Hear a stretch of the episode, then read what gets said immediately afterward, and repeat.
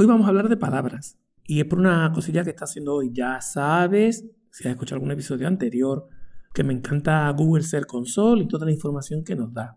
Y a veces, y esto es muy importante, descubre uno nuevas palabras.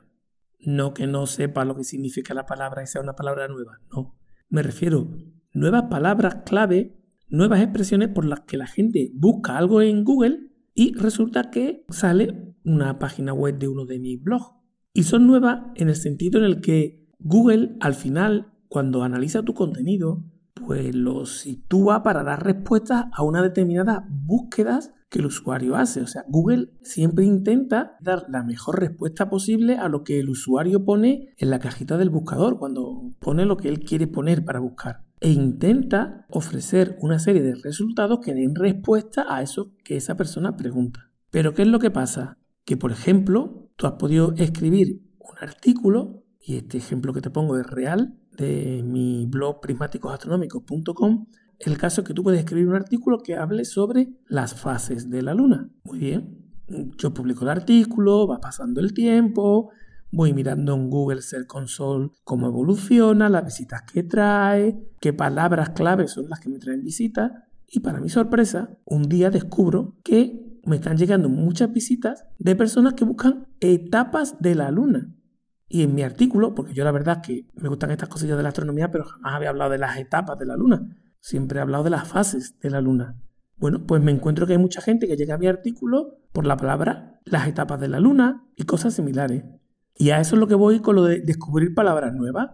¿Por qué? Porque a ese artículo de las fases de la luna llegaban visitas que buscaban etapas de la luna. Pero mientras que para la palabra las fases de la luna estaba en posición 2 o 3 de Google, bastante bien, para las etapas de la luna, pues el post estaba situado en el puesto en segunda página, 14, 15, no lo recuerdo, ¿vale? De la última que lo miré, pero en la segunda página.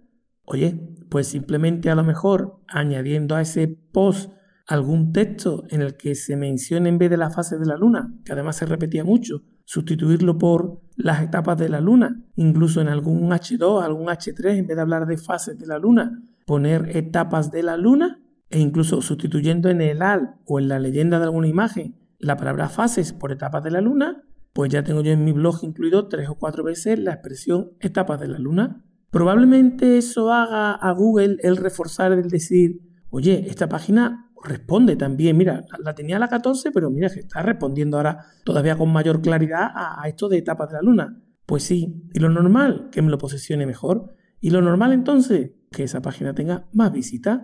Entonces, descubrir palabras, descubrir palabras claves nuevas relacionadas con los artículos de tu blog, pues te pueden llevar a ampliar ese artículo o mejorar ese artículo y crecer en visitas.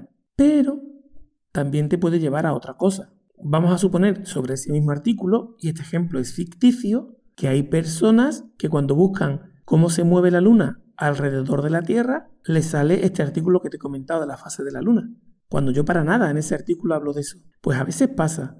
Y puede que esa expresión analices si la busca mucha gente, esa palabra clave la busca mucha gente o no. Oye, y si esa palabra clave de cómo se mueve la luna alrededor de la Tierra tiene lo mejor búsqueda suficiente como para crear un nuevo contenido, un nuevo artículo. Ya en los blogs que manejo, más de una vez, más de dos y más de cuatro, he creado artículos gracias a descubrir nuevas palabras nuevas, nuevas palabras nuevas en descubrir nuevas palabras que me han servido para redactar todo un nuevo artículo dentro de un blog determinado.